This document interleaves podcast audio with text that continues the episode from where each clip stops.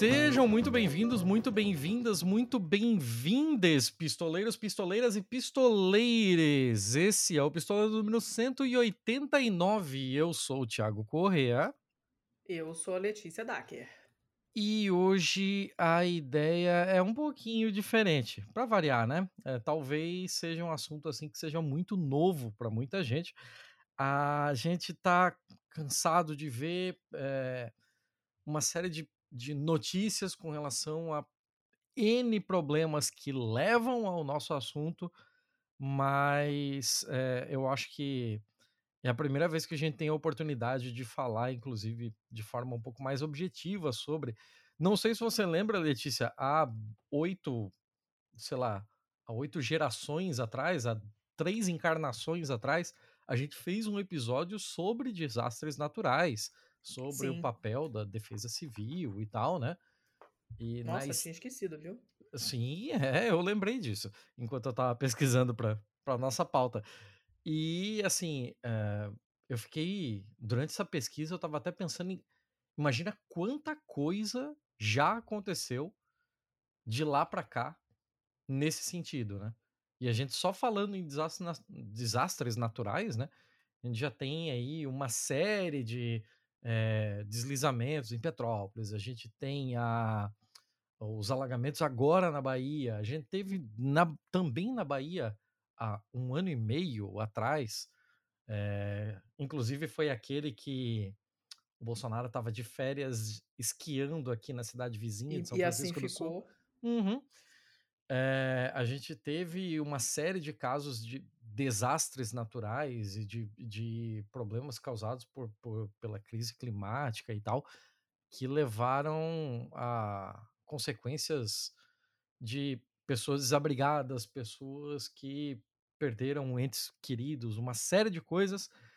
E esse é só uma faceta de um problema muito maior. A gente espera conversar aqui hoje com a eu, eu coloco como professora, como doutora, eu, eu, eu não sei como apresentar. Então eu vou deixar que ela se apresente. Seja muito bem-vinda, Celeste. Obrigada, Tiago. Olá a todos. Olá, Letícia. Olá, pistoleiros e pistoleiras. É um prazer estar aqui com vocês.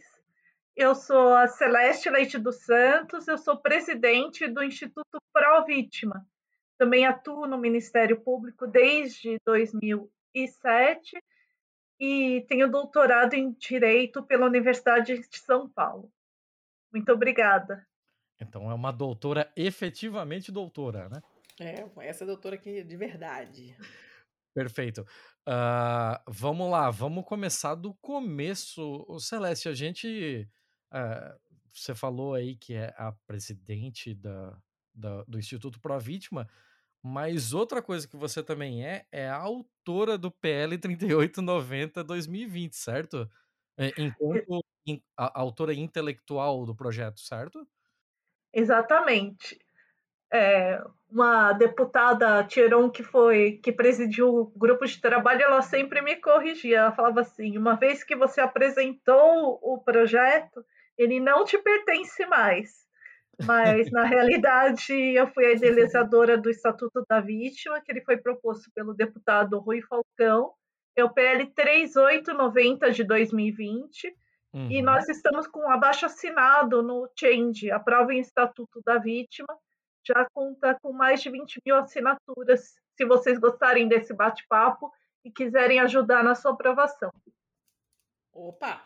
A gente vai deixar no, nos nossos os nossos links ali e tal. O deputado Rui Falcão, ele é do PT da Bahia? Não, né? De São, São Paulo. Né? Paulo. São Paulo, certo. Ele é o atual presidente da Comissão de Constituição e Justiça da Câmara dos Deputados. Ah, é, sim, sim, é, é, eu tenho sérias críticas ao, ao andamento que ele tá dando para a CCJ, mas tudo bem. É, papo para outro episódio. vamos lá. Uh, Celeste, assim, a parte de idealização desse projeto de lei, ele foi uma, uma coisa que partiu de você mesma, partiu de uma necessidade, ou você foi é, instada, acionada a transformar essa, esse desejo na forma de lei? Bom, A história começou, na verdade, em 2018, né? Quando eu voltei a atuar na área criminal no Ministério Público.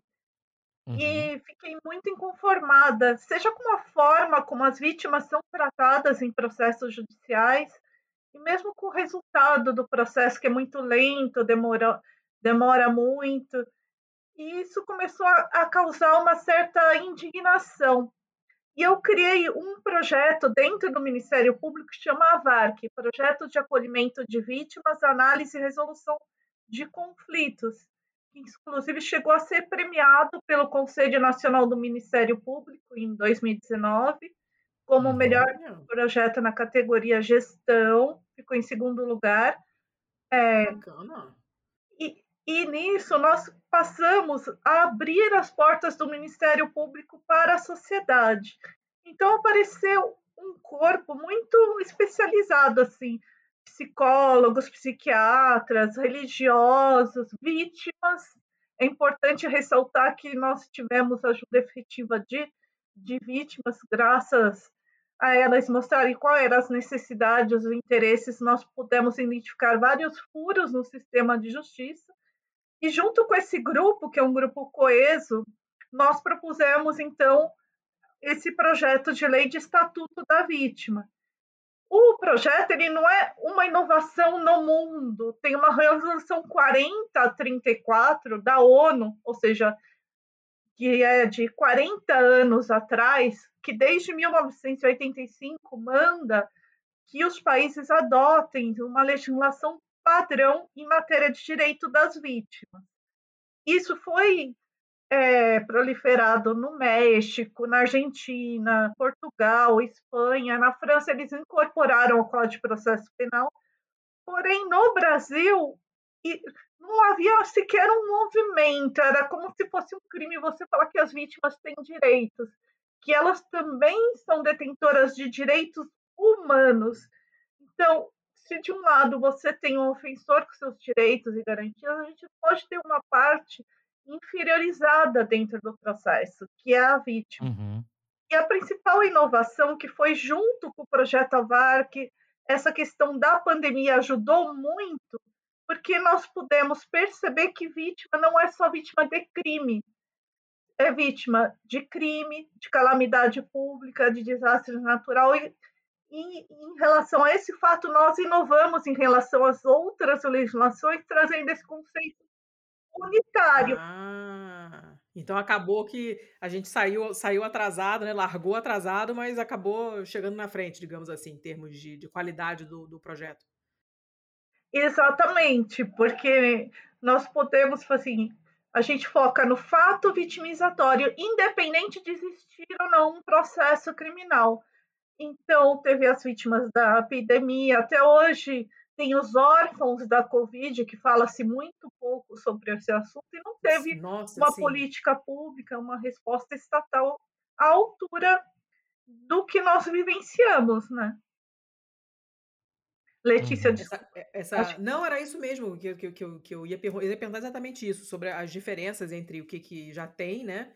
É, fora do Brasil e, e, o que, que a gente tem no Brasil. E essa coisa dos órfãos é um negócio que, que pega muito, porque como foi numa escala muito grande, né? A gente, quando, eh, quando você tem um desastre natural, uma coisa tipo, sei lá, Brumadinho, né? Você, óbvio que você pensa em quem, em quem ficou órfão, mas é uma escala muito menor. E aí, quando você pensa que vai ter uma geração inteira que foi afetada por causa dessa, dessa quantidade de, de, de de crianças que ficaram sem pai, sem avós, sem, sem ponto de referência na família, numa quantidade que eu acho que a gente nunca tinha visto no Brasil antes, né? Então isso tem que ser resolvido de uma maneira muito específica e se não tiver legislação para isso, não vai, não vai resolver. O problema vai, vai persistir, esses órfãos vão ficar é, sem nenhum tipo de proteção e as consequências disso são forever. É um problema que não, não se resolve, né? Exatamente. E a gente parte da, do princípio que quando você trabalha o eixo do ofensor e o eixo da vítima, esses eixos eles estão interconectados. Então, a pessoa que não tem os seus direitos reconhecidos, ela está em pleno desenvolvimento, não tem uma política pública, uma política social de apoio e atenção, a chance dela não ver como necessário respeitar os direitos dos outros é muito grande. E e eu queria falar um pouquinho sobre a origem, né? Por que, que a gente fala em direitos das vítimas? O que, que aconteceu que as vítimas não têm direitos? Na antiguidade, as vítimas eram as pessoas que mais tinham direitos, eram elas que promoviam a ação penal, por exemplo. Não existia uhum. Ministério Público. Aí, para surgir o poder central, então, essa figura de centralização de poder a vítima precisou desaparecer. Então, o crime ele deixou de ser uma ofensa só à pessoa, ele passou a ser uma ofensa ao soberano. Então, Celeste, teve... Hum. é, Oi. Desculpa te interromper, mas só para eu entender. Esse antigamente que você está falando, estamos falando de quando exatamente? Da Idade Antiga. Ah, de, de pré-direito romano? Antes da, assim? idade, antes da Idade Média. Ah, da evolução. Okay, okay que a gente teve uma evolução de uma vingança privada, passou por uma vingança religiosa, uma vingança estatal que perdura até hoje. Uhum. E isso passa a não ter um sentido nem para aqueles que, acusar, que são acusados da prática de crimes, que eles, como isso é despersonalizado, eles deixam de entender por que, que eles estão sendo acusados, uhum. e a uhum. vítima ela não tem os seus direitos assegurados, ela não sabe aonde está correndo, ela faz um boletim de ocorrência, ela não sabe, por exemplo, se ela se ela tem que fazer mais alguma coisa. No caso do estelionato, ela tem que representar. Se ela não fizer nada, nada será feito. Então, hum. toda essa questão de ausência de informação dos direitos da vítima, de comunicação, direito de defesa, reparação do dano, tudo isso é uma tendência que é mundial, como eu expliquei, é uma resolução da ONU, isso uhum. foi fruto de uma evolução histórica. Quando surgiu o Estado moderno, foi uma conquista os direitos e garantias das pessoas que são acusadas de crime. Que antes tinham o Estado absolutista e os cidadãos que não tinham que eram súditos, no caso, não tinham direito a nada. Hoje nós não vivemos mais esse tipo de Estado, nós estamos num Estado democrático de direito, um Estado constitucional. Então, não tem sentido que só uma parcela dos cidadãos tenham direitos e outras não. Então, nós vamos preservar as conquistas que foram frutos de um desenvolvimento humano necessário, mas precisamos avançar avançar como civilização. Para avançar, nós precisamos reconhecer que as vítimas também são detentoras de direitos. Vocês falaram dos desastres naturais no começo, nós temos uhum acho que cerca, não vou saber ao certo o número de cidades, mas no Maranhão também isso está sendo vivenciado hoje, né? Da questão das, do número de municípios em estados de calamidade pública. Agora, uhum. agora não, há pouco nós tivemos a questão no litoral paulista. Acontece quando ocorrem essas calamidades, essas tragédias, a mídia dá toda a atenção. Só que os desdobramentos né? A mídia e a sociedade também têm um papel importante nisso, porque todo mundo se mobiliza, dom, cestas básicas, cobertores, mas passado esse clamor social, não existe um acompanhamento efetivo, não há essa obrigação do Estado e da sociedade de darem uma atenção e um apoio a essas vítimas. Uhum. E é isso que você quer mudar com essa, com essa situação. Ela tem que ter um acolhimento de saúde, psicológico, direito à moradia, dentre outros direitos. É, porque o problema não acaba quando, quando acabou o desastre, né? Quando limpou a rua e, e reconstruiu a casa e, sei lá, né, tirou a lama da, da, da pracinha. Não, o problema não acaba aí, né? Só que a gente esquece, até porque chegam outras coisas, a gente tem a memória cada vez mais curta, porque tem muita coisa acontecendo né? E acontece o, o novo evento e a gente esquece disso que acabou, né? E esse, esse follow-up, assim, para usar o termo médico, esse acompanhamento, a gente simplesmente esquece de fazer. É, exatamente. A gente acaba tendo uma legislação que é o que na doutrina se chama de populismo penal, né? Você cria muita legislação pontual, mas você não cria uma legislação unificada, né, em matéria de direito das vítimas a título de exemplo, aqui em São Paulo foi criada uma lei que garante aos órfãos de feminicídio o direito hum. a um auxílio mensal, desde que a família seja de baixa renda. Uhum. Mas você veja onde que está o problema. Por que só os órfãos do feminicídio? E os de homicídios, de latrocínio? Uhum. E os órfãos uhum. da Covid? A ausência desse trato unitário, muitas vezes você cria legislações protetivas, mas que criam uma discriminação, ou seja, um discrimine sem sentido. Não é importante proteger as crianças que, que cujos, cuja mãe foi vítima de homicídio, é importante, mas por que só esse, essa, esses órfãos e não outros órfãos? Eu digo isso porque tem um, um grande movimento dos órfãos da Covid que estão criticando muito essa questão. É aí que eu mostro qual é a importância de você universalizar os direitos das vítimas, tratá-las como direitos humanos universais. E uhum. o Estatuto traz a questão das vítimas de especial vulnerabilidade em capítulo próprio. Então, assim, primeiro vamos cuidar de todos e depois nós tratamos os casos específicos. Então, seja vítimas de, femini... de violências sexuais, violência contra a mulher, o racismo, o tráfico de pessoas, o estatuto ele enumera diversas situações de potencial vulnerabilidade para ter uma proteção ainda maior do Estado, mas não tem porque, em princípio, você não promover os direitos das vítimas como um todo. Hum, entendi. Ah, faz sentido. A gente, caraca, faz sentido mesmo. A gente fica indignada. A impressão que eu tenho, você, você descrevendo assim, né? E agora eu parando para pensar, é que cada a gente tem essa, essa, essa coisa de, de querer judicializar tudo, né? Tem que ter uma lei para isso, uma lei para isso. E aí, cada vez que acontece uma coisa, a gente, na nossa cabeça, a gente gostaria que tivesse uma lei para aquilo ali. Né? Só que isso demora também, né? Então você acaba não resolvendo nada, porque em vez de fazer uma coisa geral zona que já deixa uma já cobre um monte de situações, a gente fica fazendo micro intervençõezinhas e cada uma dessas demora. Então, na verdade, a gente fica meio que enxugando gelo, né? De certa forma. Ou tô, ou tô viajando. E às vezes você está protegendo um coletivo e desprotegendo outro. Sem ter um motivo. Que a discriminação é tratar igualmente igual e desigualmente os desiguais na medida da desigualdade. Então, não é que você não pode tratar de forma diferenciada as pessoas. Você pode, mas tem que ter uma justificativa. E essa justificativa tem que ser muito bem fundamentada, para você não deixar grande parte da população sem proteção alguma. Em matéria de calamidades públicas, a gente tem. Vocês fizeram já o programa sobre isso, acho que são especialistas no assunto, mas nós temos que, nós dependemos né, do ente político decretar o estado de calamidade pública para poder se inserir na lei orgânica de assistência social. E, e se eles uhum. não de, e se não há essa vontade política de reconhecer que você está vivenciando num estado de calamidade pública? Na pandemia a gente viveu muito isso. Tinha municípios que negavam Sim.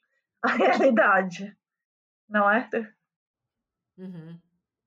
E aí nada se aplica, né? Porque se você não, não, não se coloca nessa categoria, ou se a categoria não foi colocada para você, a, a, a, as regras não se aplicam, né?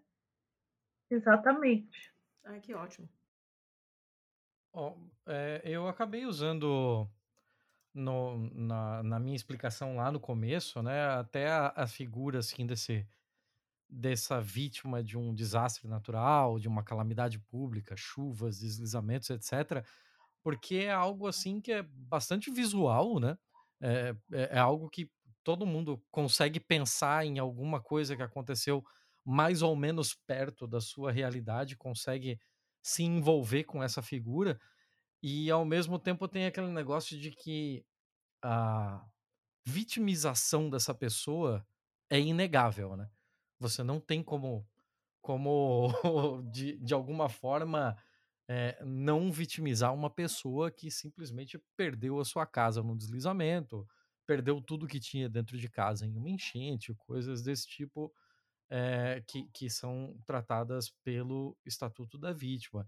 Mas tem algumas outras figuras que também é, com o perdão da redundância, figuram no, no, no estatuto, que na, na parte em que se como se categoriza o que é uma vítima, né?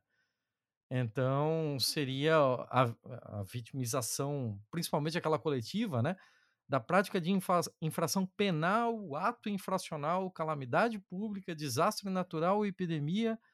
É, então eu, eu fico, principalmente nesse infração penal, eu fico pensando sobre por exemplo, como se daria de uma de uma um ponto de vista talvez um pouco mais prático, segundo o que prevê o Estatuto da Vítima, é o que seria a indenização para uma vítima de uma violência sofrida quando o algoz é o próprio Estado? Bom, isso é muito importante isso que você trouxe, Thiago, é, que faz também que eu tenha que explicar o que é vítima em direta, indireta e vítima coletiva. Perfeito, eu queria chegar aí mesmo. Só para chegar explicar diretamente, a nossa uhum. Constituição ela prevê é que todos aqueles que foram vítimas de violência têm direito à indenização.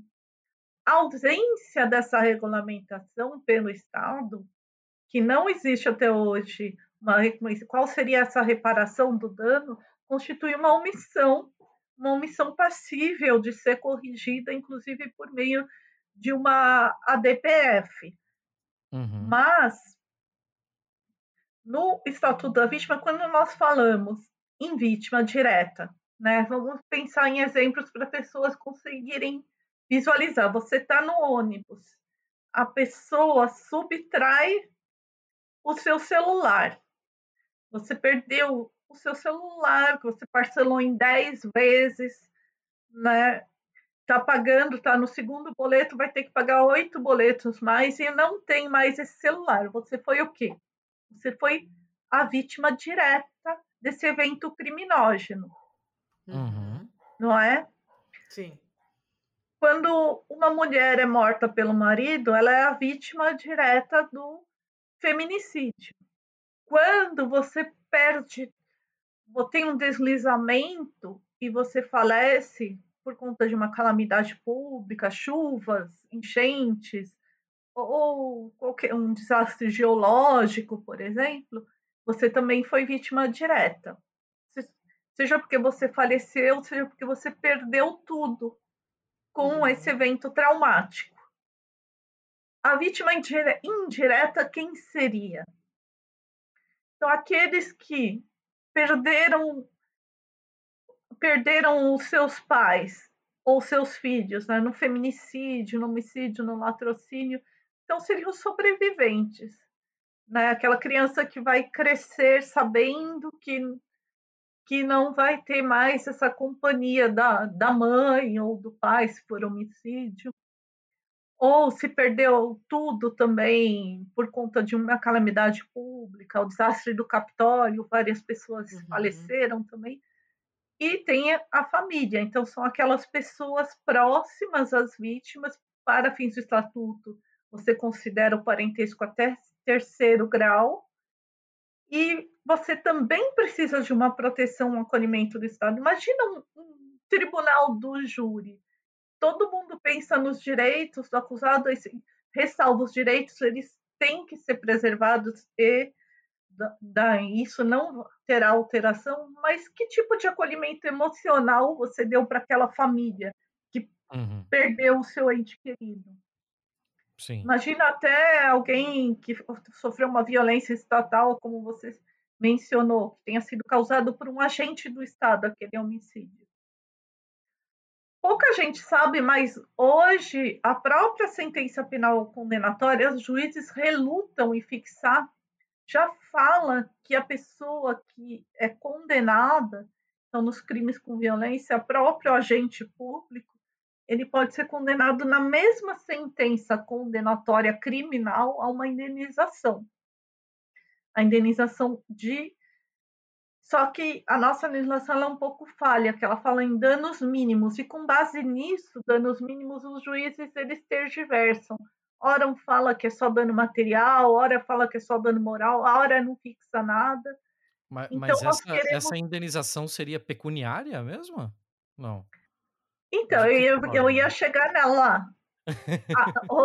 Pelo projeto Avard, a gente conseguiu inúmeras sentenças condenatórias criminais em que você já, no mesmo processo, já resolve tudo. Você já resolve o problema penal e já resolve o problema civil. Já fica, já, já fixa essa questão da indenização. Isso já é um dever hoje, isso vai ficar mais claro com o Estatuto da Vítima, a reparação do dano. Uhum. Aí você tem as vítimas coletivas. Então, eu sempre cito como exemplo de vitimização coletiva, por exemplo, o, o massacre de Suzano. Então, você tem a vítima direta, que são as crianças, que foram crianças, adolescentes. Você tem uhum. as vítimas indiretas, então, tem os pais, mas as pessoas se esquecem também dos amigos, os professores. E tem as vítimas coletivas, porque aquilo impactou toda uma comunidade, todo o entorno. Eu uhum. cheguei a fazer um projeto todo no entorno das escolas Raul Brasil. Teve uma política pública muito focada e direcionada àquela escola. Só que uhum. todas as escolas do, da região foram impactadas, porque aquilo foi um ato terrorista. Então você tem causou um temor dos pais deixarem os filhos irem para a escola, houve aumento no número de pensamentos suicidas. Então, houve uma conflituosidade em Suzano e nas cidades próximas que não foi trabalhada, que não foi desenvolvida uma política pública. Então, tem uma vitimização coletiva, você não consegue identificar. Você não fala assim, ah, é o André, é o José, ah, é a mãe do Zé Fulano entendeu? Uhum. Mas tem toda uma comunidade que precisava ter sido trabalhado esse trauma, que foi um trauma coletivo, foi um trauma histórico e um trauma cultural. Isso precisa ser ressignificado. Então, para exemplos como esse, que nós estamos trazendo essa proposta do Estatuto da Vítima para que você não trabalhe pontualmente as questões que impactam toda uma comunidade. Agora, trazendo o seu exemplo da reparação do dano, ai, vai fixar sempre a reparação do dano? Nem sempre. O Estatuto também traz a, a possibilidade de serem instauradas práticas restaurativas. Para isso, eu uhum. preciso fazer um parênteses. A Constituição, ela veda de forma absoluta você não aplicar pena em determinados crimes, como crimes hediondos, que é o caso do feminicídio, o terrorismo, o tráfico de entorpecentes. Isso está na Constituição, que ela veda que não haja uma penalização nesses casos. Porém, nós já temos até com o acordo de não persecução penal a possibilidade de você instaurar práticas restaurativas. O que existe hoje? Hoje, nos crimes com a pena mínima até quatro anos, a pessoa é primária, tem bons antecedentes, não há risco dela. O Ministério Público analisa que não há risco dela praticar novamente os crimes e não foi praticado com violência ou grave ameaça. É importante que não foi praticado nem com violência ou grave ameaça. É possível você fazer um acordo de não persecução penal que envolve a reparação do dano. Na prática, você estabeleceu uma negociação entre o Ministério Público e aquele que praticou o dano. O que eu uhum. sustento e já aplicava no projeto da VAC que não tem por que você não envolver a vítima. Então, eu fiz vários casos de conferência vítima-ofensor, então se faz uma prévia triagem, né? Não é qualquer vítima que você vai levar para uma prática restaurativa, porque a prática restaurativa também tem o risco da revitimização, não é só o Poder hum. Judiciário que revitimiza. Uhum. Mas se a, se a vítima ela mostrar essa disposição e quiser, porque muitas vezes as vítimas elas ficam se perguntando por quê? Por que fui eu a escolhida para ter aquele celular subtraído? Uhum, ou eu fui a uhum. vítima daquele crime? É importante ela saber. e nesse confronto que não existe no judiciário, mas que pode existir numa prática restaurativa, ela perceber que ela não foi escolhida por nenhum motivo específico, foi a oportunidade. Isso, essa máxima vigora em matéria de crimes patrimoniais, de uma maneira geral. Uhum. Mas a vítima ela se culpa. A vítima de todos os crimes se culpa. E ela se culpabilizando, ela está se vitimizando. Aí que inicia o processo vitimizatório que você falou, Tiago. Certo. Porque tem pessoas que são vítimas de um crime, de um desastre natural, de uma calamidade pública, e não possuem sequelas, e outras que possuem. Que algumas têm ferramentas de resiliência que já estão mais acionadas do que outras, mas nós podemos potencializar essa, essas ferramentas da própria vítima de superar o que aconteceu, não esquecer, porque não, dependendo do crime, isso nunca será esquecido, mas ressignificar e continuar a vida de uma forma saudável. A vítima de um crime sexual, por exemplo, a maior parte ela nunca se recupera. E na vida, eu já tive senhora de 60 anos que veio denunciar quando ela foi vítima com 12 anos. Caramba. E nós não podemos julgar. E, e para ela, mesmo aos 60 anos, foi algo para ela é, que foi é, superador de obstáculos, que ela conseguiu colocar um ponto final e seguir a vida. Esse foi o feedback que eu tive do atendimento. Obviamente, não havia mais nada a ser feito pelo Estado em termos de penalização.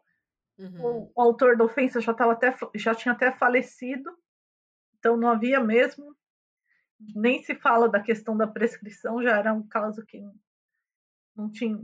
Mas ela pôde ter alguém que teve uma escuta empática, uhum. sem julgamento, e colocar um ponto final. Isso passa também pelo que o Estatuto coloca na necessidade de capacitação daqueles que têm contato com vítimas. Isso não se dá só no Poder Judiciário, no Ministério Público, também no sistema de saúde, no sistema de assistência social. Todos aqueles que têm um contato com pessoas que passaram por um fato traumático, elas têm que ser capacitadas em vitimologia, ferramentas básicas, perguntas abertas, o que você pode perguntar ou não, e, sobretudo, não julgar. Isso eu faço também um apelo para aqueles que nos que estão ouvindo, pistolando, porque a segurança pública, pela nossa Constituição, é um dever do Estado e da sociedade. E muitas uhum. pessoas não sabem, mas elas podem estar atuando como uma rede de apoio de uma pessoa que foi vítima. E pode ser a única rede de apoio que aquela pessoa possui. Então, quando alguém te procura um amigo para contar um fato traumático, desconfortável que porque passou, não julgue, escute. Isso é assim, um princípio básico até falando em práticas restaurativas, a verdadeira justiça restaurativa ela tem o um foco na vítima e não na pessoa que foi acusada. Uhum. O acusado ele tem que se responsabilizar pelo que ele fez, porque se ele não se autorresponsabiliza, não há nada a ser trabalhado numa sessão restaurativa, por exemplo, entre vítima ou ofensor. É claro que essa não é a única prática restaurativa. Nós temos os processos circulares, que são conduzidos por agentes da comunidade. Nós temos a própria mediação penal, que é um pouco diferente da conferência vítima-ofensor. É algo que ainda está iniciando no Brasil e não pode chegar de forma errada, porque se as pessoas verem isso como um sinônimo de impunidade, você não vai nem restaurar a dignidade da vítima, nem possibilitar dar uma nova chance para aquele que praticou um crime poder se ressocializar. Me parece uma coisa muito interdisciplinar, né? Exatamente. Você não, não, não, não pode trabalhar sozinha, porque tem muita coisa envolvida, né? Não é só a questão legal, tem mil outras coisas envolvidas. É, é você trabalhar. Que tipo profissional que vocês trabalham, assim? É, é uma política de gestão intersetorial. Então, você vai trabalhar a segurança pública não só como segurança pública, que a gente está vendo agora nos ataques às escolas. É um problema de segurança pública. Não é um problema só de segurança pública. Uhum. O que, que vem antes desse problema? Não é? Uhum. É uma uhum. questão de educação, de também de saúde, porque as pessoas são impactadas, assistência social. Então, você precisa evitar colocar. Você vai quebrar a caixinha, que não vão ficar aqueles compartimentos bonitinhos. Aqui é só segurança pública, aqui é só saúde pública, aqui é só assistência social. Você vai obrigar o Estado a se conversar, informar e ter políticas intersetoriais. Isso envolve também a sociedade. Né? A escola vai ter que ter um papel mais ativo na capacitação, seja dos pais, seja na capacitação dos professores, servidores, funcionários e das próprias crianças, né, que elas precisam ouvir dos riscos que elas correm em, em ambientes uhum. virtuais. Nossa, é complexo o negócio pra caramba, né? É, mas nós precisamos começar, porque se a gente não der o ponto de partida, nós nunca. Não, não chega nunca. Teremos um ponto de chegada. Aham. uhum. Yeah.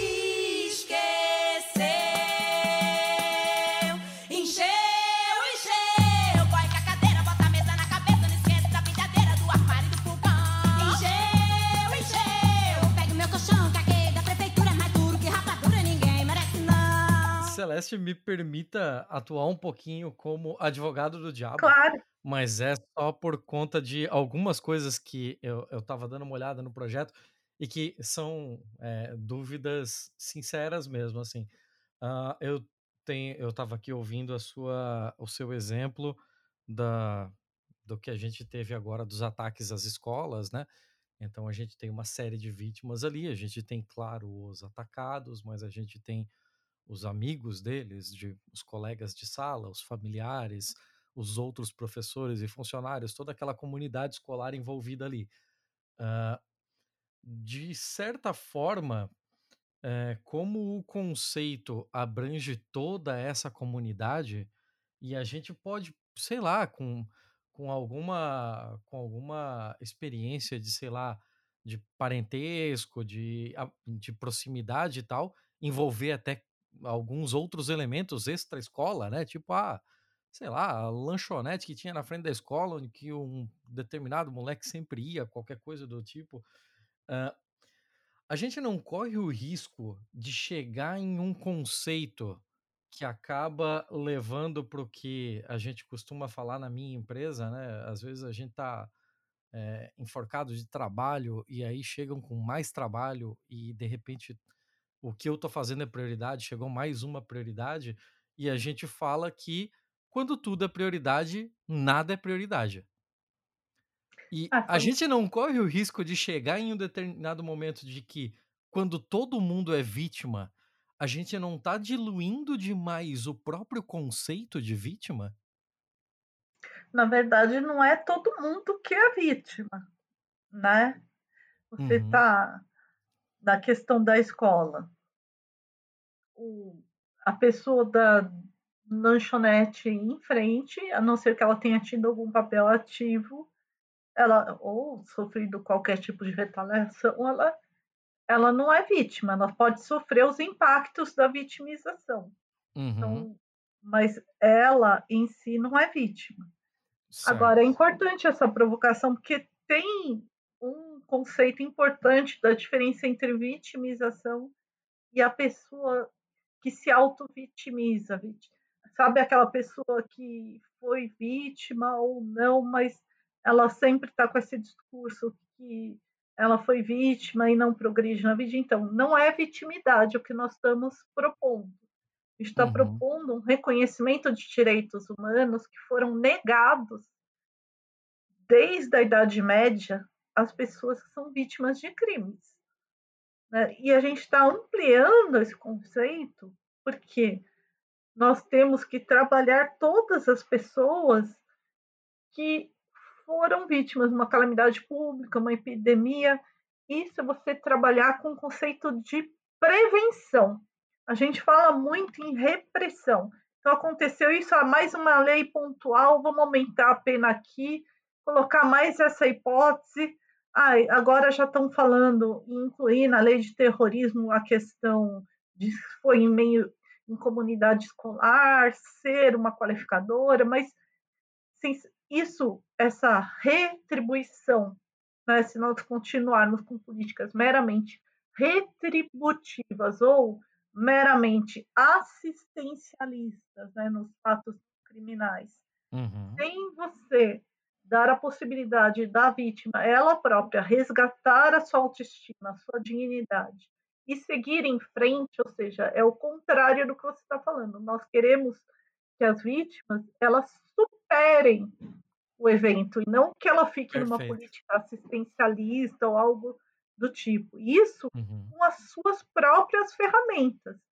Nós vamos potencializar essas ferramentas para que esse ciclo vitimizatório que possa durar, no caso que eu citei, dos 12 aos 60 anos, possa ser resolvido em alguns meses ou alguns anos, mas que a pessoa volte a ser um cidadão saudável, produtivo. Isso causa, causa prejuízos econômicos à sua empresa, porque aquela pessoa que não conseguiu superar aquele trauma, ela vai ser potencialmente menos produtiva na sua empresa. Isso uhum. interessa até para a questão do capitalismo, né? Porque isso afeta a esfera da pessoa individual, a esfera familiar, a esfera social, que engloba, engloba ela enquanto pessoa trabalhadora, né, que desenvolve uma atividade produtiva, seja numa empresa, seja como autônomo, mas isso tem um impacto e esse impacto perdura no tempo. Então, não são políticas assistencialistas, são políticas de apoio emocional e uma atenção àquele momento em que a pessoa necessita. Uhum. Você não vai dar para ela eternamente um, um tipo de, de uma pensão, um auxílio permanente para que ela viva disso e não enfrente os problemas advindos do impacto do trauma que ela sofreu. A questão é o enfrentamento. Mas esse enfrentamento não pode gerar uma revitimização em si mais traumático do que o evento que ela passou. Por exemplo, numa audiência de estupro, você não pergunta para a vítima porque ela estava com um short pequeno, por exemplo. Eu já uhum. vivenciei situações dessas como promotora de justiça. Isso é uma revitimização. Então, para aquela vítima, isso pode ser pior que o crime que ela sofreu. Certo. Eu não sei se eu esclareci a sua pergunta, Thiago. Às vezes eu não, não eu, eu, eu, creio que sim. Eu creio que sim. Eu ainda tenho mais uma duvidazinha que é com relação a, hum, por exemplo, como funcionaria é, o próprio estatuto dentro do conjunto de leis que a gente já tem hoje. Ele seria é, basicamente incorporado ao processo penal que a gente tem hoje, assim, então, porque eu imagino que assim é, é, se uma vítima de estupro, por exemplo, passa por todo aquele processo penal procurando justiça e procurando a condenação do seu estuprador. E aí depois ela passa por uma por um novo processo penal, por um outro processo penal em que ela em que ela solicita, né, os seus direitos perante o estatuto da vítima. É, isso não seria talvez uma revitimização dessa, dessa pessoa, né? Você não está é, prolongando o período pela qual ela está tendo que repassar todos esses, esses sofrimentos? É, na verdade, essa é uma das principais inovações do Estatuto da Vítima. Opa! Né? Porque a gente veda que a vítima tenha que contar a história mais de uma vez. Oh. Então, se a vítima compareceu na delegacia de polícia, não tem nenhum sentido que ela vá perante o Poder Judiciário para repetir a mesma história. E, por exemplo, se ela era casada com o estuprador, que depois ela vá na vara de família contar a mesma história. A ideia é que ela passe por esse sofrimento uma única vez. Ela narra os fatos às autoridades e é proibida sua nova oitiva pelo Estatuto da Vítima. Porque a gente entende justamente o que você falou, que cada vez que ela conta o fato, ela é obrigada a reviver aquele trauma. E isso em si já é uma revitimização. Uhum. A gente. Aí viram os advogados de defesa dizendo, não, mas tem que ter contraditório, ampla defesa, o procedimento na polícia inquisitorial. Mas então, com base nessa garantia dos atrasos, como a gente fala que a gente não diminui, a gente coloca para o advogado o ônus de justificar por, o, qual é o ponto que ele deseja ver esclarecido. Qual é a contradição, a, a omissão, para poder ver se é o caso ou não de deferir uma nova oitiva, com base nesses dogmas do contraditório da ampla defesa. Mas lembrando que hoje nós temos crime, crime de violência institucional também ele tem que ter assumir esse ônus de, do que está fazendo com essa vítima, não trazer estereótipos de gênero em audiência caso resolva ouvir essa vítima, porque de fato tem um com base nos fatos ele entende que teve uma omissão, uma contradição do que a vítima falou, por exemplo. Agora, você fazer políticas de apoio e atenção à vítima não tem nada a ver com revitimização, até porque ela não é obrigada a se submeter a um apoio de saúde, não é obrigada a se submeter a um apoio emocional. Ela é oferecido.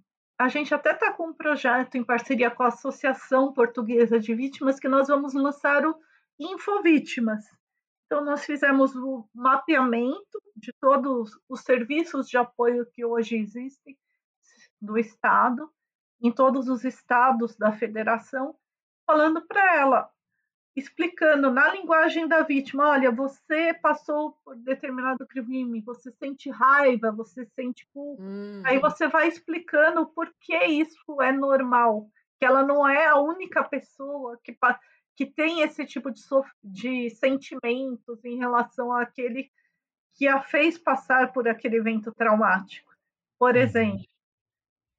Então, quais são os recursos que hoje existem, quais são as políticas públicas que são desenvolvidas? Porque as políticas não são só do Estado. A sociedade também tem que desenvolver políticas para que nós possamos obter a paz social. Nós recentemente ouvimos muito falar do caso da boate em Barcelona, mas poucos falam que aquele protocolo de Barcelona, na verdade, a origem é o ESC for Angela, que é um protocolo que tem sua origem no Reino Unido, que foi encampado pela Associação Internacional de Bares e Restaurantes. Então, esse protocolo ele é um protocolo da sociedade, ele não é uma lei. Hum. Então, vocês vejam como, quando eu falei, que não é à toa quando eu falar segurança pública é dever do Estado e da sociedade. Veja, aqueles que desenvolvem uma atividade econômica também têm que pensar nos riscos dessa atividade econômica. Então, se são eventos públicos, bares, restaurantes, já existe um protocolo ao qual os os restaurantes, bares do, brasileiros podem aderir, né? Que é uhum. Ask for Angela. Angela quem era? Uma mulher que ela que ela foi estuprada e morta pelo marido. Mas Angela também no sentido de anjo. Uhum. Na, então, na origem, esse protocolo, que é um protocolo da sociedade, então vocês vejam como eles já têm uma percepção, eles possuem o Estatuto da Vítima. O Estatuto da Vítima ele também vai atuar como uma ação afirmativa. A gente está fazendo um movimento inverso do que foi feito na Europa. Na Europa, primeiro os países europeus tiveram o Estatuto da Vítima. Depois eles legislaram as questões pontuais, ou seja, legislações de coletivos específicos. No Brasil, a gente faz o contrário. A gente cria um monte de legislação específica, o que, de certa forma, faz, faz com que surja essas ideologias extremadas e as vítimas sejam revitimizadas. Não é à toa que tem pessoas que vendem misoginia e lucram com isso, monetizam a misoginia. Porque nós a falta de nós termos uma conscientização da vítima como um todo permite que você crie essas polaridades que não contribuem nada para o avanço da civilização. Na verdade, é um desserviço. Isso atua contrariamente à nossa economia, às nossas relações sociais, às nossas relações familiares. Então, em qualquer ângulo que você queira analisar, não é positivo. Sim. Então, por isso que nós temos. E esse estatuto não é para aplicar é agora, isso, não, é para ser tudo ao mesmo tempo. Né? Você, é antes, durante, depois, e independe de um processo penal. Se você nunca descobre quem foi o autor de um homicídio, quer dizer que a família da vítima tem que ficar sem nenhuma política de atenção e apoio para uhum. poder superar aquele evento? Porque a maior parte dos homicídios são de autorias desconhecidas, são poucos os casos que a polícia resolve. Isso é pouco falado também. Sim. Seja homicídio, seja feminicídio. Bom, feminicídio aí é um pouco mais fácil você descobrir quem é o autor. Que via de regra eles vivem, têm uma relação de afeto, embora essa não seja necessária, né? Você também tem um contexto de violência doméstica e familiar, mas se for só um crime de ódio contra as mulheres, por exemplo, que é isso que é o feminicídio em si, você pode ter autoria desconhecida. Uhum. E a família da vítima, se for uma tentativa, a própria vítima, ela vai ficar desassistida só porque não vai existir um processo penal? Ou porque prescreveu, né? Porque uhum. a prescrição o que é? É um prazo contra o Estado que deixou de agir no tempo devido. Se passou esse tempo, é muito comum as vítimas, principalmente de crimes sexuais, elas somente depois de um largo período elas conseguirem procurar ajuda. Uhum. E muitas vezes, quando elas procuram ajuda, rigorosamente, não vai ter uma pena para ser imposta. Não quer dizer que não tem que existir nenhuma resposta do Estado para aquela vítima. Certo. Você percebe a diferença? Entendo, entendo. Tem uma, uma outra questão que me, que me parece assim, é, normalmente projetos de lei costumam ter associados a eles algum tipo de é, prévia de orçamento, certo? Algum orçamento previsto para para sua implementação e tal. Nesse caso, ele é bem complicado de se fazer, né, com relação ao Estatuto da Vítima, porque, sei lá, se a gente pegar, vamos pegar números pré-pandemia ali, coisa de 2018 por aí, a gente tem cerca de, sei lá, 60, 65 mil se, só falando em homicídios, né? Então a gente tem aí uma série de pessoas afetadas em maior ou menor grau pela, pelas violências, e aqui a gente não está fazendo nenhum tipo de discernimento entre violência estatal, de violência entre gangues, de violência é, de, de homicídios como, como quer que eles sejam, né? De mortes violentas e tal. Então, é, se a gente for parar para pensar no que o Estatuto da Vítima é, propõe para tratamento dessas pessoas, a gente pode é, imaginar que isso vai gerar um, uma sobrecarga no sistema de assistência social atual, que a gente já sabe que o sistema atual é completamente deficitário da demanda que tem, né? Que ele já é um sistema bastante precarizado. É, de alguma forma, o Estatuto da Vítima já prevê alguma coisa quanto a isso? Ele já é, estima alguma, alguns números com relação a isso? Bom, em relação a essa questão de números, em primeiro lugar, seria inconstitucional você propor as despesas, porque qualquer lei que envolva despesas é iniciativa exclusiva do Poder Executivo. Se não for uma, se não for o próprio presidente que envie esse projeto, ou o governador ou o prefeito, você está criando uma inconstitucionalidade. Então, quando você cria uhum. um dever prestacional, esse dever prestacional é algo que tem que submeter às regras existentes. Ou seja, ele tem que entrar numa lei de diretrizes orçamentárias e uhum. posteriormente numa lei orçamentária. Então, a cada três anos, o Estado ele precisa fixar quais são as suas prioridades. A prevenção à prática de crimes é uma prioridade do Estado? Não sei. Vamos pensar. Por que existe o Estado? esse pacto social. Nós não abrimos mão da nossa liberdade em prol da segurança. Sim. Não é essa única justificativa pela qual existe um Estado.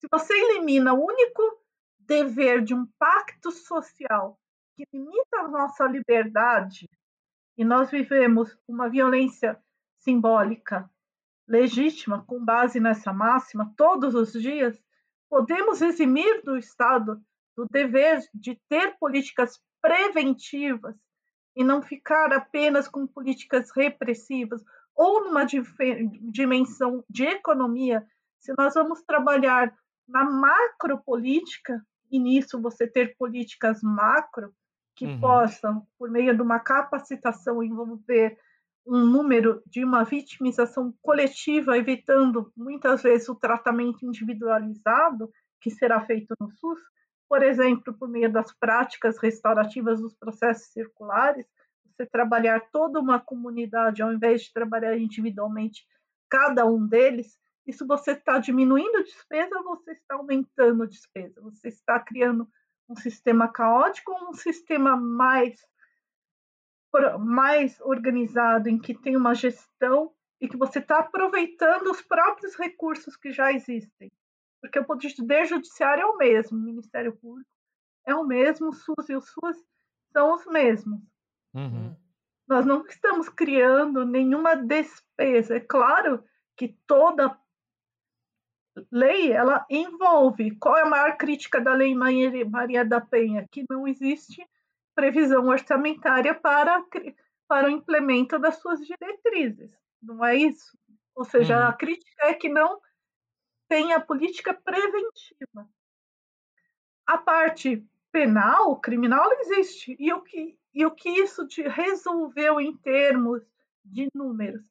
Nós nunca vamos conseguir diminuir a violência na sociedade se nós continuarmos com a cegueira parcial e trabalhar só um eixo, que é o eixo daquele que pratica o crime, e esquecer o eixo da vítima, seja numa política de curto médio ou longo prazo.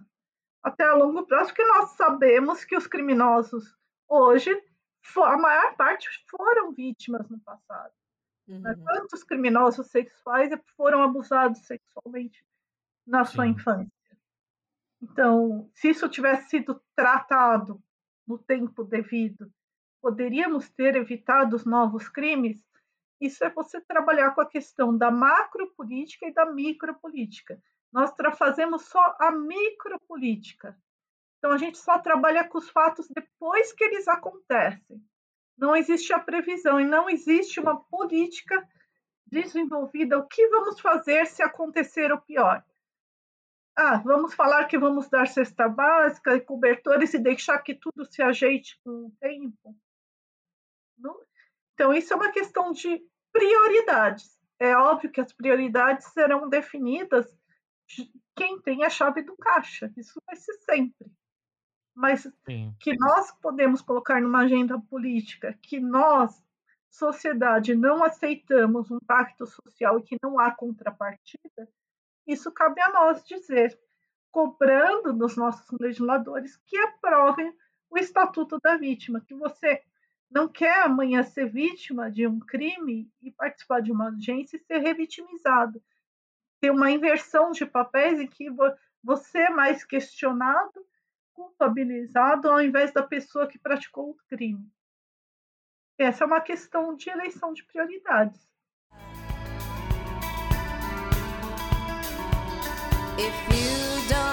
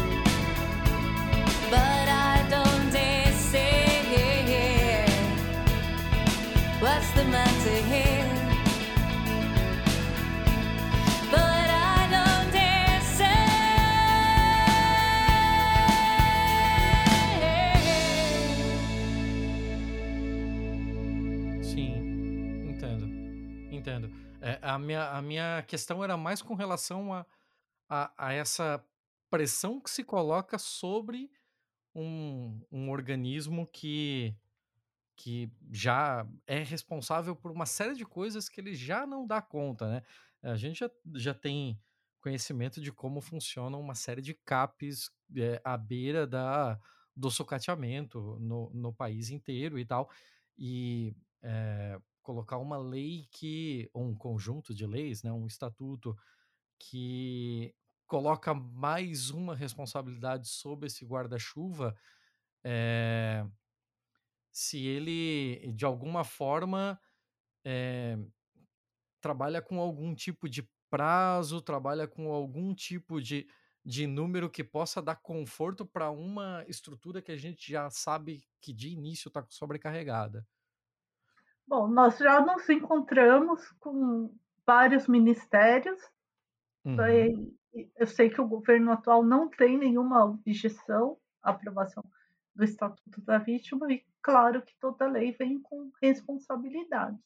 Agora, se você é vítima de um crime, vai hoje num carro e não é atendido, acredito que aquela pessoa já é responsabilizada. Isso também é um problema hoje, pelo menos no estado de São Paulo, das nossas polícias, da questão de terem eliminado o defasômetro, ou seja, qualquer o contingente policial que existia, então você não tem como cobrar abertura de concursos públicos. Isso, em termos de responsabilização administrativa, isso não é desse governo nem do governo anterior, já é de um tempo que houve a eliminação desse defasômetro, é, uhum. como que nós podemos querer que haja uma investigação efetiva, principalmente nessa era que nós vivemos na era virtual, que os crimes são planejados em ambientes virtuais, monitoramento de inteligência, sem recursos. Como isso é possível? O que é possível que nós estamos vivendo hoje. Nós queremos o que está, o que nós vivemos hoje, ou nós queremos algo melhor? E você veja que na minha fala não foi à toa que eu digo que a sociedade também tem uma responsabilidade na segurança pública. Uhum. Ela também tem que apoiar. Se ela causou um dano, ela tem que se responsabilizar pelos custos desse tratamento, por exemplo. Né? Certo. Que nós fazemos em calamidades públicas, mas nós sabemos que nem todos os desastres naturais são tão naturais assim. Uhum, uhum.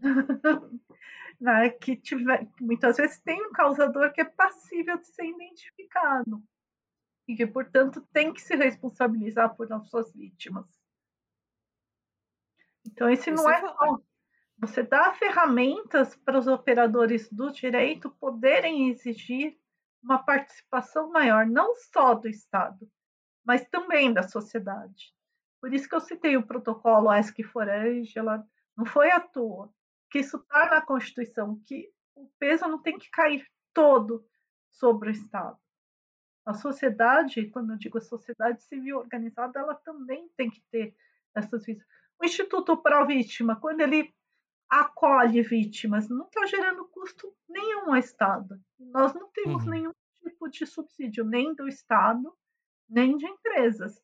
São pessoas especialistas que, movidos por questões de realmente quererem fazer uma sociedade melhor, doam o seu tempo ajudando outras pessoas.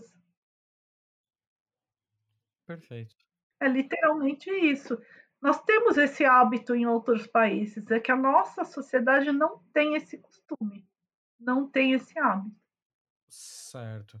Uh, Celeste já começou a entrar, inclusive, ali falou um pouco sobre uh, que, que a atual gestão não, não tem nenhum tipo de objeção à aprovação e tal.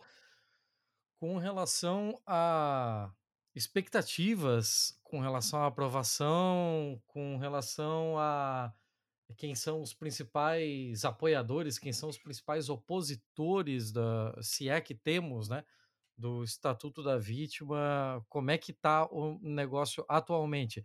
Eu sei que o Rui Falcão, praticamente na mesma semana que ele assumiu a CCJ, ele entrou com o dispositivo solicitando a urgência da, da votação, né? Mas desde então eu não vi mais nada sobre. Como é, a quantas anda? Bom, rigorosamente, o estatuto, o que, que ele teve? Teve todo o procedimento legislativo que o Arthur Lira, o ano passado, ele criou um grupo de trabalho. O que, que é grupo de trabalho? São representantes de todas as comissões uhum. da Câmara de Deputados, não seja a CCJ, a Comissão da Família, Comissão de Minas e Energias, então representantes de todos. O ano passado eles se reuniram, então, e elaboraram até um novo texto ao, ao original, aprimoraram. Eu pude participar até do aprimoramento desse texto, me deram essa possibilidade. E nós temos um relatório final que foi aprovado por unanimidade por esse grupo de trabalho. Após uhum. audiências públicas, audiências entre os deputados, que aí de trabalho entre eles, e foi feito um requerimento de urgência por partidos que representam 155 deputados, que pelo re regimento da Câmara dos Deputados, os partidos que representam esse número eles podem pedir. Então são vários partidos que pediram que o presidente Arthur Lira paute é, em plenário o Estatuto da Vítima. Então, rigorosamente, ele não dá mais nada a ser feito procedimentalmente. Basta que o presidente da Câmara dos Deputados, Arthur Lira, ele inclua esse projeto de lei como na pauta para ser votado. Uhum. Aí os deputados vão dizer aprovam ou não o Estatuto da Vítima. Por isso que existe esse requerimento de urgência dos partidos que representam 155 deputados. Após isso, nós, o Instituto, não diretamente a minha pessoa, mas representantes do Instituto também se encontraram com o vice-presidente da, da Câmara, que também publicou em suas redes sociais que é favorável que seja dada tramitação urgente ao Estatuto. Isso faz poucas semanas, Uhum. Acredito que três semanas o Marcos Pereira colocou isso. Nós temos nos reunidos continuamente com diversos deputados. Eu acho que não existem opositores ao projeto. Assim, alguém que seja contra a ideia de existir um estatuto da vítima. Isso não existe nem na direita, nem na esquerda, nem no centro. Todos sempre foram muito uhum. receptivos à ideia. Caramba, a questão que curioso. É a vontade política mesmo de pautar. Uhum. É que o Brasil ele vai, infelizmente, ele vai de uma crise a outra e nós não votamos as nossas prioridades. Não é? E tudo isso para chegar no Senado ainda, né? Exatamente, é uma luta. Sabe que tem uma conselheira do Instituto, a Luciana Neves, que eu fiquei, falei, Ana, eu falei, ah, eu vou desistir e tal. Ela, como vai desistir? Ela falou que o, falou, o projeto de lei do superendividamento, eu fiquei 15 anos. Meu Deus!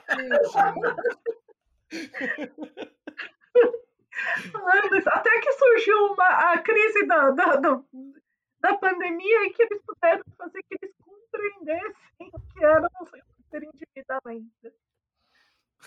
Então, Caramba!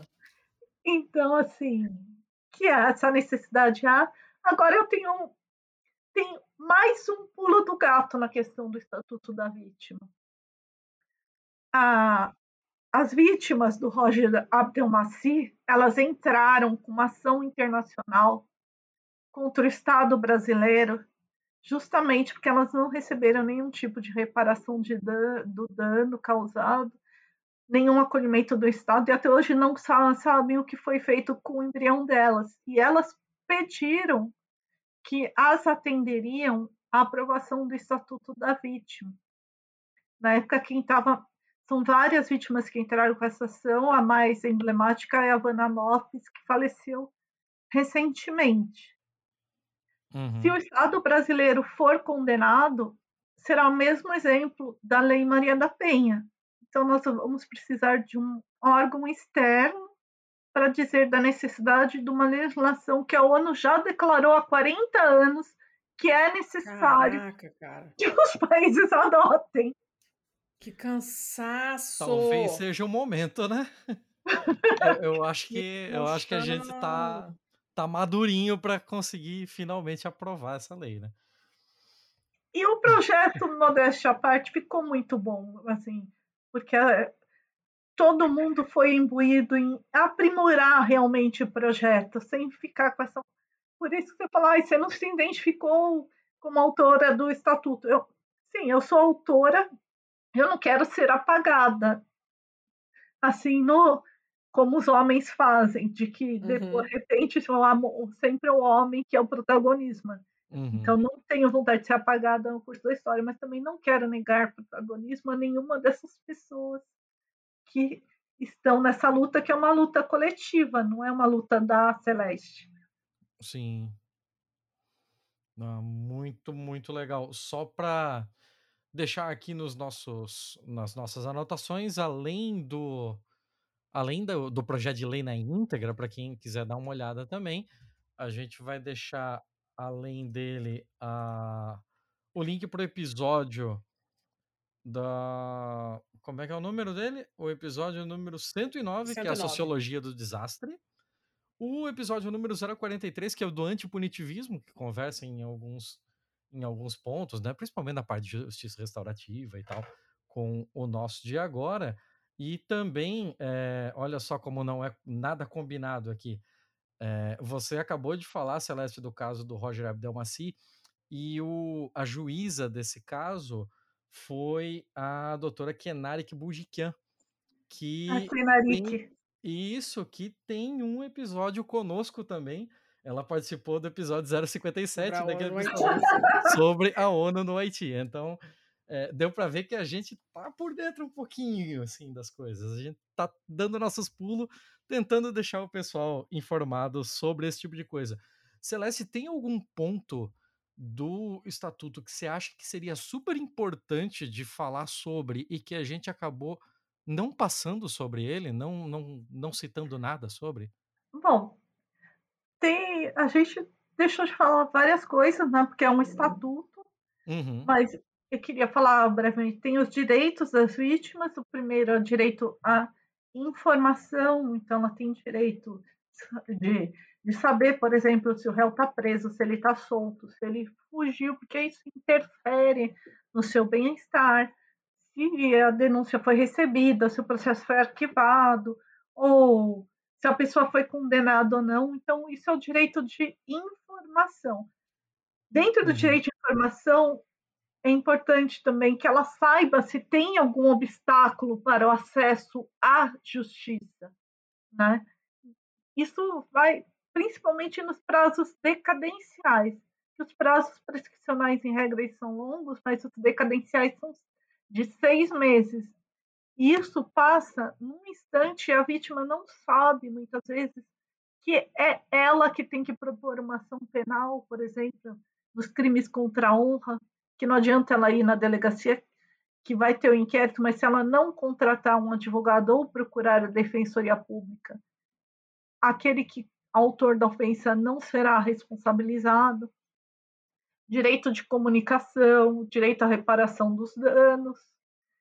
Então, nós passamos uma série de direitos né, que são reconhecidos mundialmente.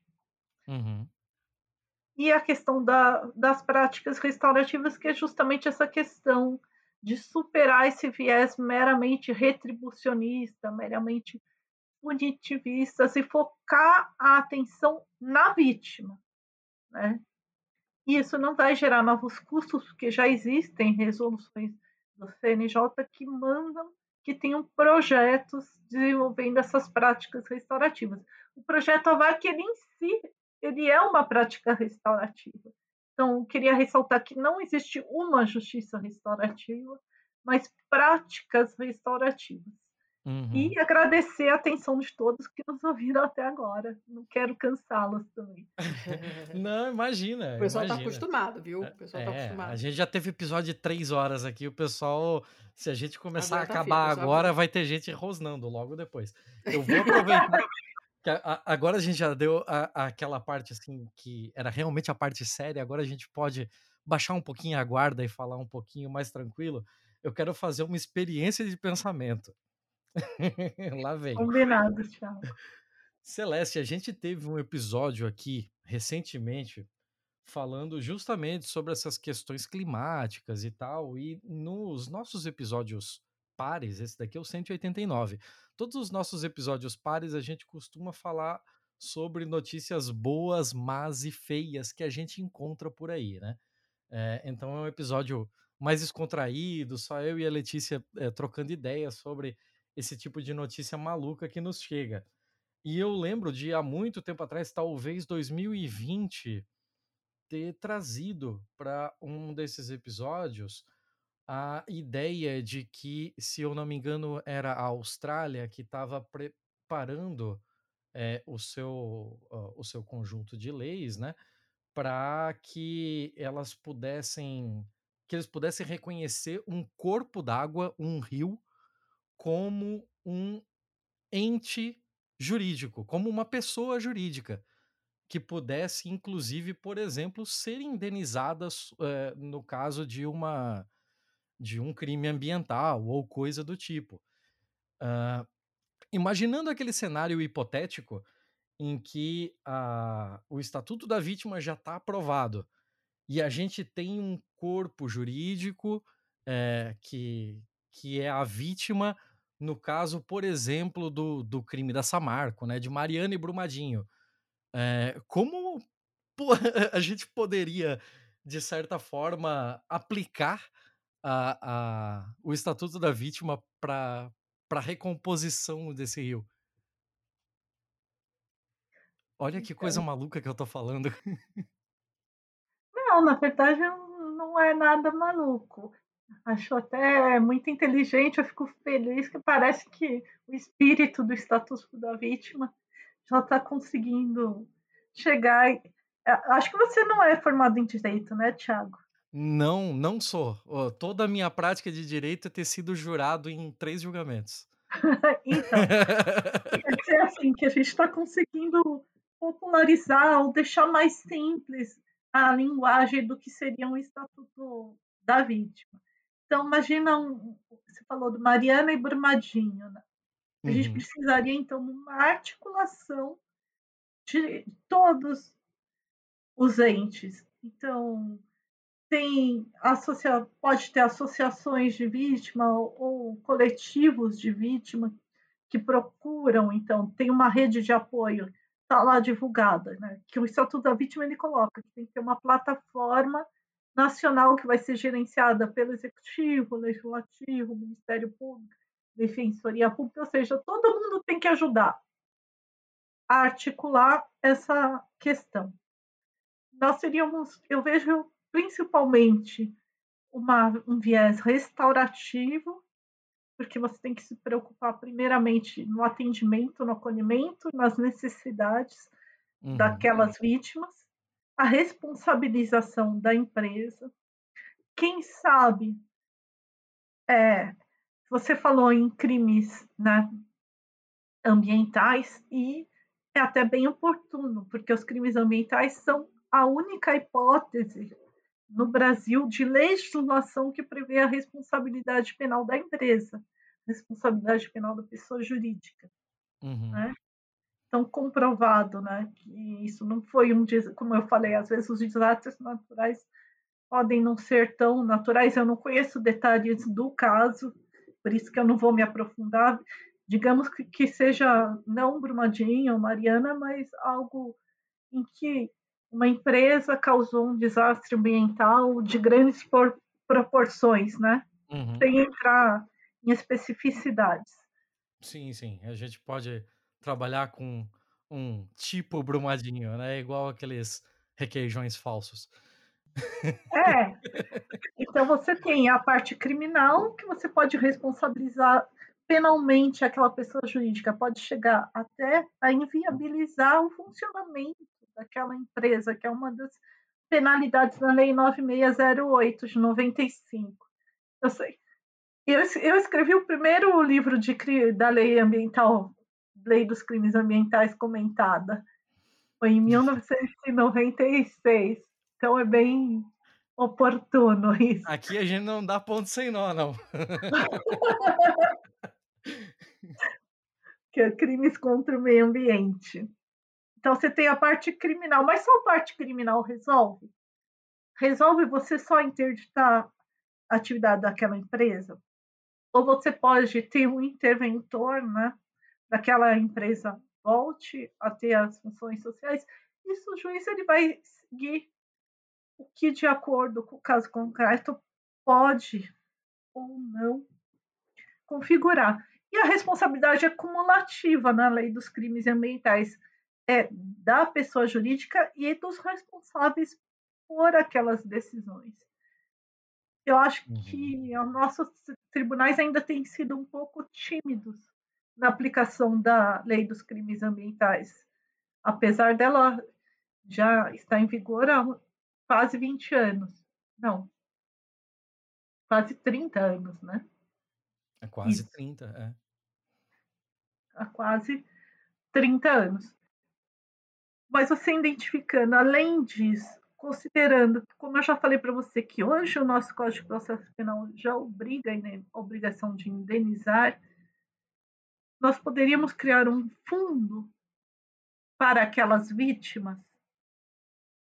Uma das inovações também do Estatuto da Vítima é possibilitar que, ao invés da pena de multa, você, o juiz, em casos de grandes calamidades, desastres naturais, grandes, então de grandes proporções, ele possa destinar a multa que é fixada às próprias vítimas. Isso é uma das inovações também.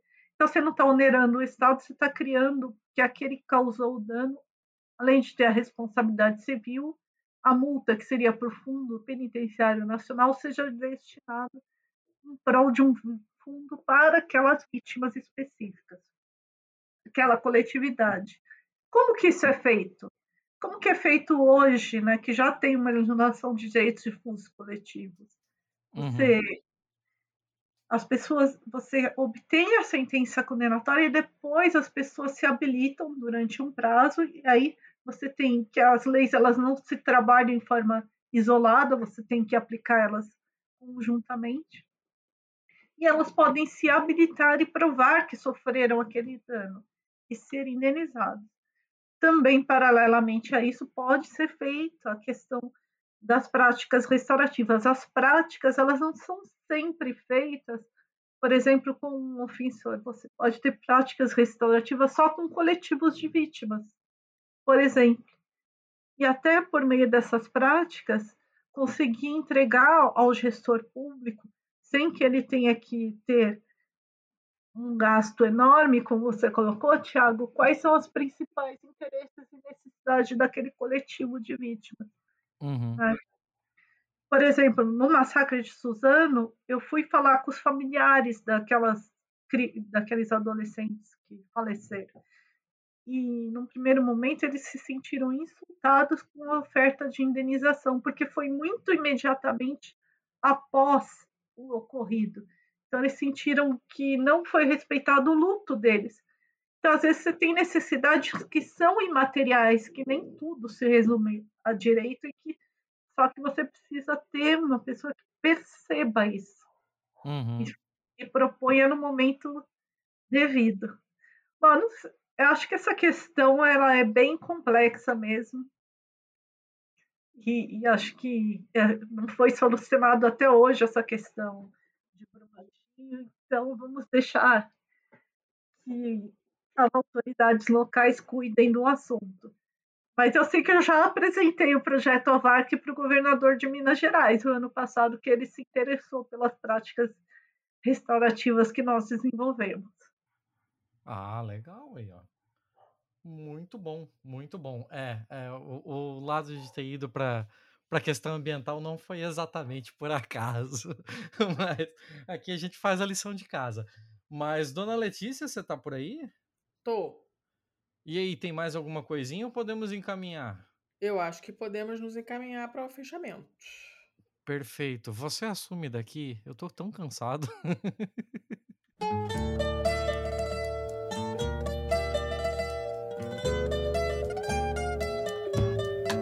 Naquela mesa ele sentava sempre e me dizia sempre o que é viver melhor. Naquela mesa ele contava histórias que hoje na memória eu guardo e sei de cor. Naquela mesa ele juntava gente e contava contente o que fez de manhã. E nos seus olhos era tanto brilho que mais que seu filho eu fiquei seu fã. Eu não sabia que doía tanto uma mesa num canto, uma casa e um jardim. Se eu soubesse quanto dói a vida, essa dor tão doída não doía assim. Agora resta uma mesa na sala e hoje ninguém mais fala no seu bandolim. Naquela mesa tá faltando ele e a saudade dele tá doendo em mim. Naquela mesa tá faltando ele e a saudade dele tá doendo em mim.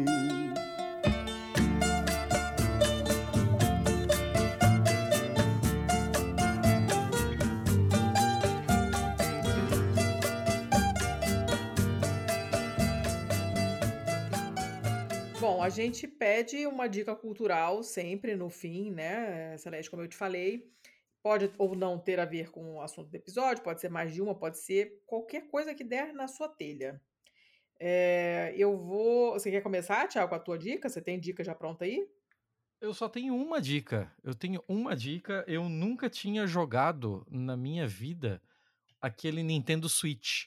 Hum. E eu joguei essa semana e curti altos. Ele é muito legalzinho. É, é um. Ah, todo mundo conhece, né? O que, que é o Nintendo Switch e tal. E eu gosto da ideia dele de jamais ter tentado é, bater a Sony e a Microsoft nos videogames deles. Então, enquanto todo mundo assim foi para um lado do ultra realismo e tal, eles ficaram ali no negócio deles com um pouquinho mais cara de cartoon, um pouquinho mais irreal. Entretanto, com jogos muito gostosos, ele é um, um negócio bem mais despretensioso e bem mais voltado à diversão. E como joguinho, eu deixo a recomendação do Legend of Zelda, o Breath of the Wild. É muito, muito bonito. é legal pra cacete e nem por isso é facinho, não. Eu tô jogando. Eu joguei o Master Mode dele. E, nossa, eu tomei um pau homérico, assim. Você olha o bichinho lá no canto da tela e pensa, eu vou lá dar um cacete naquele bichinho. E eu não vi nem a cor dele. Eu tomei uma lambada da orelha e morri com um golpe. É bem louco. É, da, é daquele que dá um pouquinho de raiva, mas é bem divertido. Muito que bem. Sua única dica, então? Sim, senhora.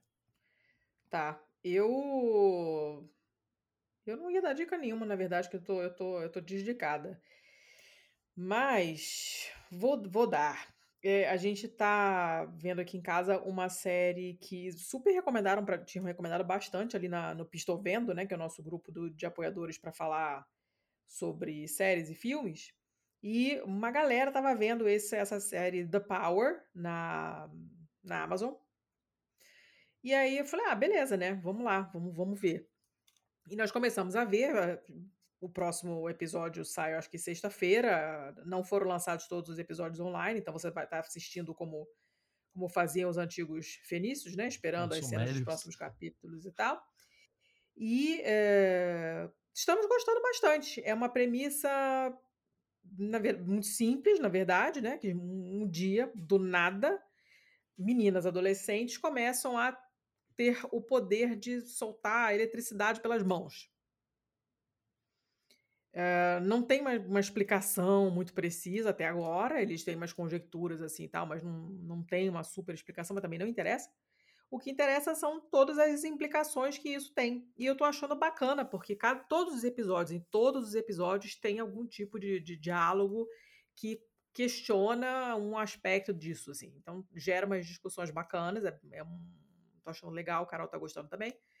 É com a Toni Collette, que é muito boa.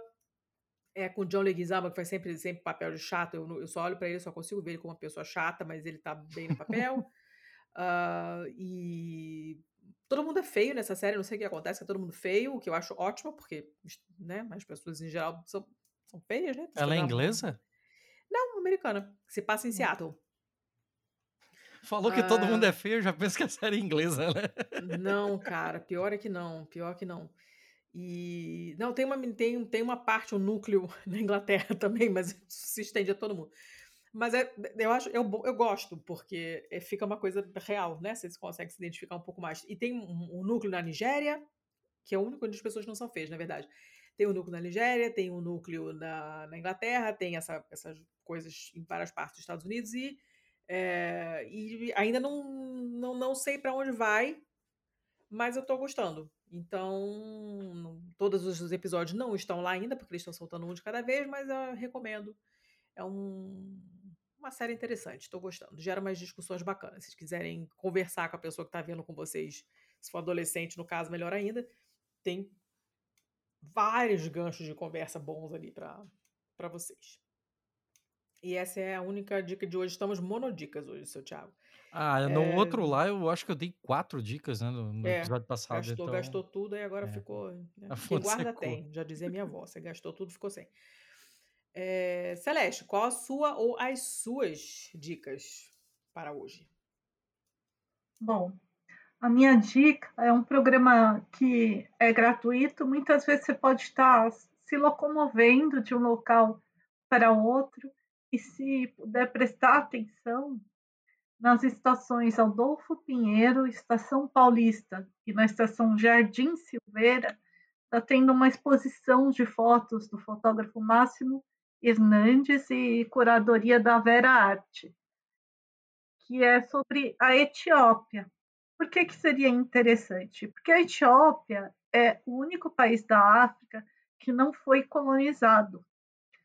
E teve uma tentativa de colonização durante seis anos pela Itália, mas não foi bem sucedida. Tem uma série de particularidades também, por exemplo, uma das estações tem o, uh, um vulcão em erupção, a gente falou muito de meio ambiente, então traz a uhum. questão natural também. E também ele é um país que eles têm 13 meses no ano, então, é, é muito rico culturalmente. Acho uhum. que Acho que é uma boa dica, até porque esse é um programa gratuito e que muitas vezes você pode estar passando pelo local e não prestar atenção. Então, se você passar por essas estações e verem, acho que vale a pena dar uma conferida nessa exposição. Muito legal, muito, muito legal. Bom, muito bom. Muito que bem. E aí, e... dona Letícia, para ah. entrar em contato conosco, como é que faz? Peraí, Jabá da Celeste. Ah, eu ia chegar nele também, mas vamos lá. Eu vou deixar você tocar, porque eu tô atropelado. É, tô vendo. É, Celeste, quem quiser falar com você, quiser ver o que você produz, você é, escreve em algum lugar com frequência, quem quiser seguir as coisas que você anda fazendo, é, te procura onde, te acha onde? Com você e com o Instituto também, né? É, não, eu digo em geral, né? Tudo que você anda fazendo.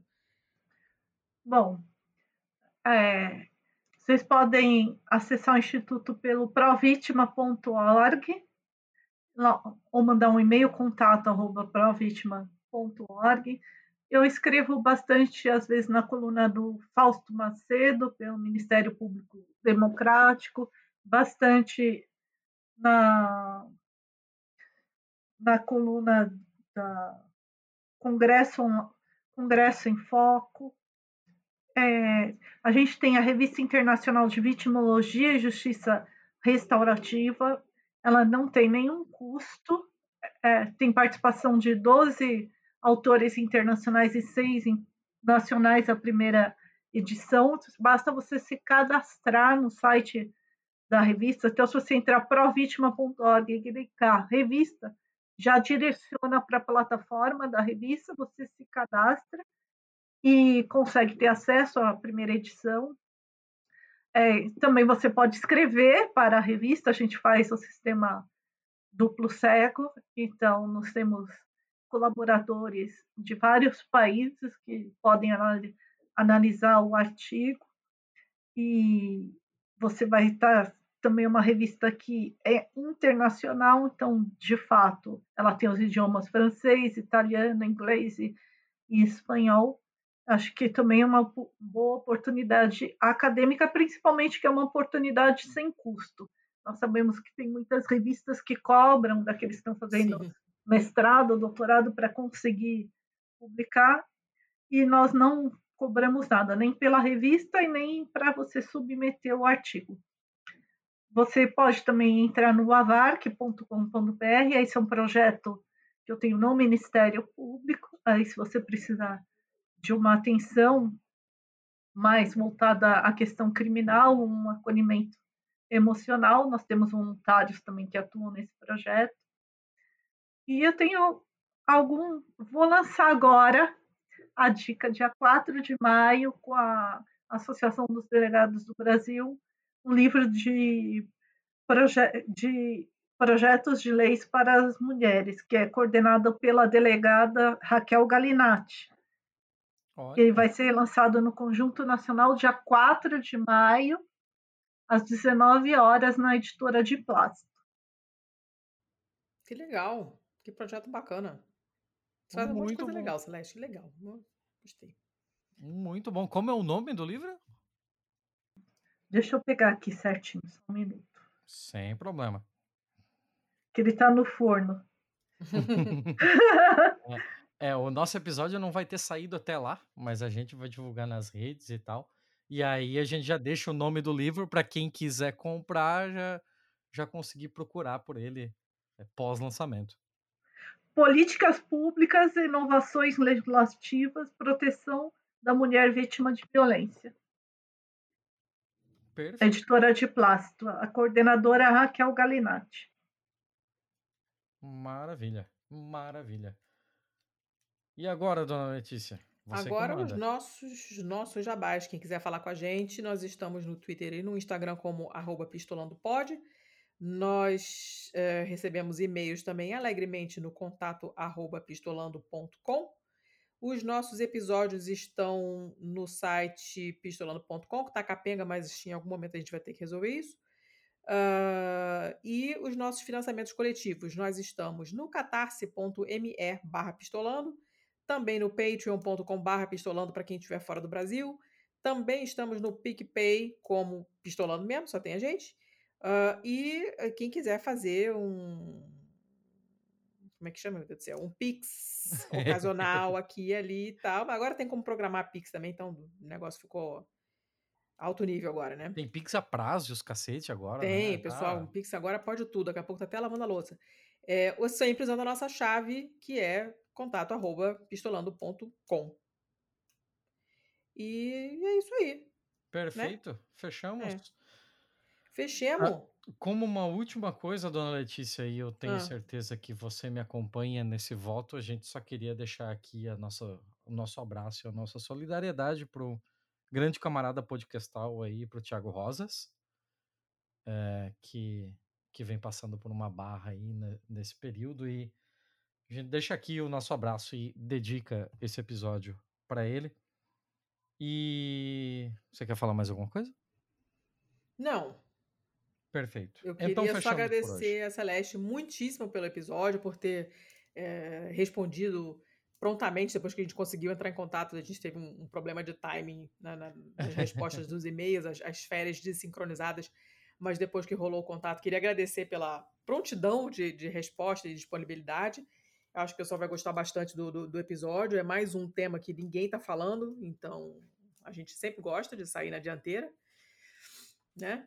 Então eu já estou, estou Uhum. feliz, pessoal. Eu tenho certeza que vai gostar. Celeste, brigadíssima. Então, brigadíssima mesmo. Continue com, com, com esse trabalho muito maneiro que você faz, porque tudo que você falou que você faz assim é super interessante e necessário. A gente entende que é super necessário. Então, obrigada, obrigada mesmo. Eu que agradeço a oportunidade, as perguntas, o debate. Acho que todo debate de ideias enriquece sempre muito, não fica um monólogo, né? Obrigada, Thiago. Obrigada, Letícia. Parabéns pelo programa. Obrigada. Imagina, muito obrigado, Celeste. Você já está convocada aqui para que você volte quando a gente já tiver a aprovação do projeto, para você contar todas as fofocas do que, que rolou nos bastidores para a gente conseguir essa aprovação. Esperamos que não leve 15 anos. Obrigada. Vamos, também esperamos que isso saia esse ano. Vamos lá, torcida. Torcida. É, então, seu Thiago, até, até. Nossa, a gente tá também na viagem do, do tempo de novo, né? Porque o episódio que era pra ter saído antes desse não foi gravado ainda. Então tá. Mas até o próximo episódio. Semana que vem É. tem, que é BMF. Até, então- até amanhã, quando a gente grava o episódio anterior. É, isso aí. Então tá bom. um beijo. Vamos lá. Tchau, tchau. Este podcast foi editado por estopimpodcasts.com.br.